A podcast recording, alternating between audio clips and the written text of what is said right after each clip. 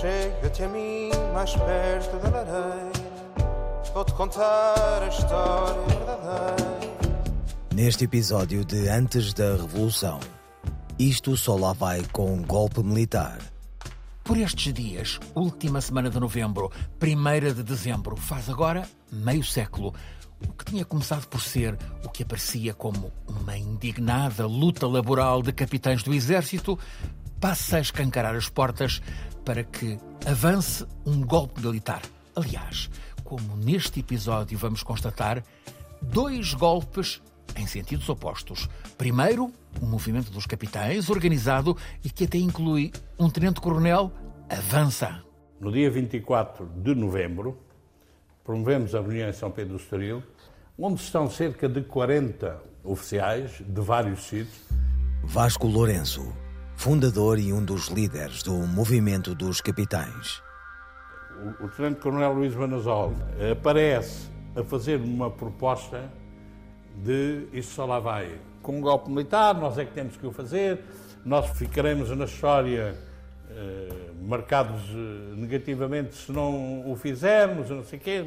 Bem, e aquela sala, que tinha aí uns 40, rompe em aplausos e não sei o quê. A 24 de novembro é quando se equaciona de forma clara que essa é uma das vias a seguir. Maria Inácia Rezola, doutorada em História Contemporânea, comissária executiva das comemorações dos 50 anos do 25 de Abril. Muitos poderiam pensar, mas abertamente, e só ficou escrito e só foi pronunciado nessa reunião. Instala-se e generaliza-se entre este grupo restrito, reunido numa moradia de São Pedro do Estoril, a convicção mobilizadora isto só lá vai com um golpe militar. Havia que alargar o consenso. Uma semana depois, no feriado 1 de dezembro, capitães, representantes de unidades militares de todo o continente reúnem-se em Óbidos. Muitos aderem à ideia de golpe militar, mas ainda é maioritária a opção de esperar mais algum tempo. No entanto, os 180 reunidos em Óbidos avançam desde logo para uma votação, a escolha de quem há de liderar esse golpe. E nessa votação temos como vencedor o chefe de Estado-Maior-General das Forças Armadas, o que não deixa de ser significativo também sobre o peso das hierarquias, não é? Costa Gomes, em segundo lugar António de Spínola e em terceiro lugar Causa da Riaga. O nome de Caúza, um dos ultras do regime, tem o efeito de bomba sobre este plenário em Óbidos. Ele representa o radicalmente oposto às aspirações da liderança do movimento dos capitães. E num contacto colateral, Vasco Lourenço vem a saber que Caúza está mesmo, também ele, a conspirar e a preparar-se para um golpe pela ultradireita contra Marcelo Caetano e que até pode baralhar alguns dos capitães. O maior susto que eu apanhei foi há um golpe e a malta entra convencida que é o nosso golpe. Esse foi o grande perigo. Através dos paraquedistas aparece um Coronel, chamado Farad Júnior, a certa altura a propor um golpe de Estado liderado por quatro generais, o Carlos da Riaga, o Silvino Silveira Marques, o Luz Cunha e o Henrique Troni, da Força Aérea. Spínola é contactada por causa da Riaga. O convite é para que adira ao golpe. Dada a insatisfação perante a condução que Marcelo Caetano estava a imprimir aos negócios públicos e à questão colonial. Spínola ouve, mas rejeita o convite. Surge aqui uma personagem que viria a ser determinante, mas estrategicamente resguardada nos bastidores. António de Spínola, o general tinha gente no movimento dos capitães e é pelo lado dele que avança a denúncia que, ao expor no Instituto de Altos Estudos Militares a conspiração de Caúza, lhe tira o tapete, aborta.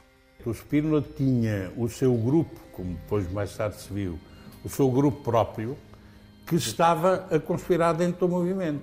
Spínola tem conhecimento das movimentações dos capitães e um dos aspectos muito interessantes a esse respeito é a presença de um dos seus magníficos da Guiné, Carlos Fabião, na sessão em que é denunciada publicamente pela voz de Carlos Fabião, conjuntamente com Vasco Lourenço, denunciada publicamente esta conspiração de Caúza, que a trava. A conspiração de Caúza fica eliminada. A dos capitães, essa ganha robustez.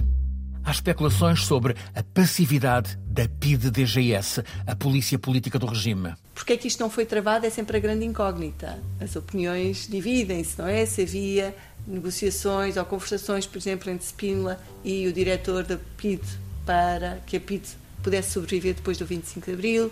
Há N teorias, mas nunca havia esta informação sistematizada. Isto é um trabalho urgente importantíssimo que deve ser feito. O que está investigado com toda a clareza é que Spínola, embora nunca apareça nas reuniões do Movimento dos Capitães, está determinadíssimo a desenvolver a estratégia que o colocaria protagonista central. António de Spínola tinha rejeitado ser reconduzido no cargo de governador da Guiné e comandante supremo das Forças Armadas na Guiné, regressa a Portugal definitivamente no verão de 73 vai para as suas férias habituais fazer as termas e a partir de setembro fica como uma bomba relógio nas mãos de Marcelo Caetano. O que fazer com aquele militar que era o político português mais conhecido em todo o mundo? António de Spínola, quando esteve na Guiné, montou uma excelente máquina de propaganda. E, portanto, Marcelo Caetano estava consciente dessa bomba relógio. Tinha Spínola desempregado, sem colocação possível. E entre setembro e dezembro, vemos Marcelo Caetano, podemos dizer que já desesperado à procura de uma colocação. E uma a uma Spínola vai rejeitando. Mas acaba por aceitar o convite de um enigmático próximo, Francisco da Costa Gomes, o chefe do Estado-Maior-General das Forças Armadas, convida-o para número 2 dele no comando da tropa. É uma história que vai ter grandes desenvolvimentos daqui a umas semanas. No próximo episódio, isto também só lá vai com livros. José Carlos Vasconcelos mostra-nos como a criatividade é robusta em tempo de resistir. A questão da ditadura é, é, é terrível, mas às vezes na poesia, é como é que as ditaduras às vezes dão origem às, às melhores obras literárias e na poesia muito das coisas da indignação, não é? Quando um gajo perde a capacidade de se indignar, que é muito mau. Chega-te a mim mais perto da lareira, vou-te contar a história